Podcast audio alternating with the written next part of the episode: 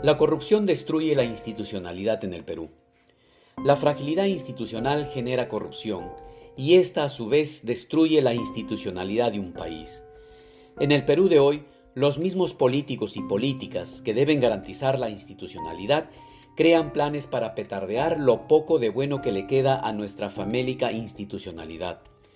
El Congreso tiene hoy en la mira al Ministerio Público, al Jurado Nacional de Elecciones y siguen petardeando a la Junta Nacional de Justicia. Quieren a todo dar impunidad frente a sus delitos contra el Estado peruano, contra la vida de los peruanos y peruanas.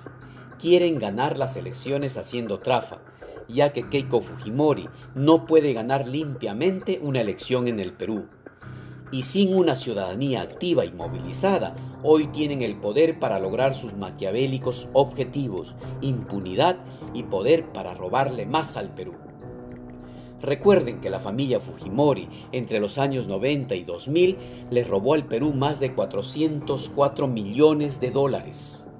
El señor Fujimori está entre los siete presidentes más corruptos del mundo. En efecto, con estos antecedentes, la única manera de volver al poder es haciendo trampa, acomodando las normas y las instituciones de tal manera que puedan ganar con aparente legitimidad.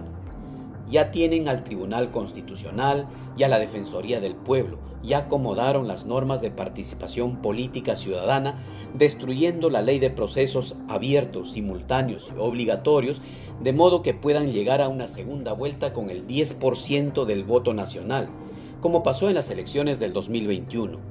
Crean caos para vivir del caos. No creen en la participación ciudadana. A esta la infantilizan y la desprecian. Se acercan a ella solamente cuando hay elecciones. Después le quitan el derecho a opinar sobre políticas nacionales.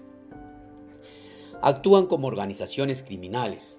Hoy el Poder Ejecutivo y sus ministerios, el Congreso de la República, el Tribunal Constitucional, la Defensoría del Pueblo, están en manos de funcionarios con graves denuncias de tráfico de influencias y corrupción.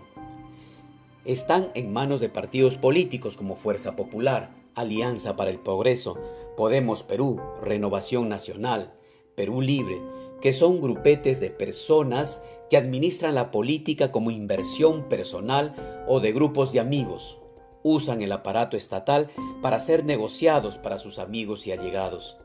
Se atribuyen legitimidad que no la tienen y así siguen minando la democracia, la cual no les interesa más que como un discurso para la tele.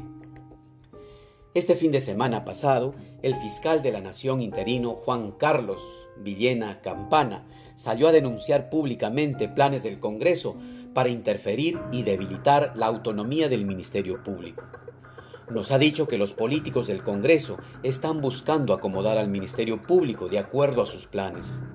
Asimismo, el fiscal de la Nación ha pedido a la ciudadanía estar vigilante, pues se juega una de las instituciones más importantes que, en el equilibrio de poderes, tiene un rol importante de control de los otros poderes del Estado.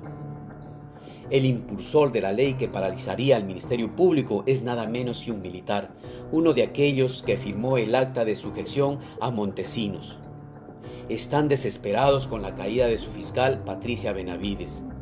Muchos analistas han mencionado que si la ley procede, estaríamos ante un acto inconstitucional, como los procesos contra la Junta Nacional de Justicia y el Jurado Nacional de Elecciones. Con estos políticos, que más parecen delincuentes organizados, cuya desaprobación es de más del 90%, seguimos en el hoyo sin salida.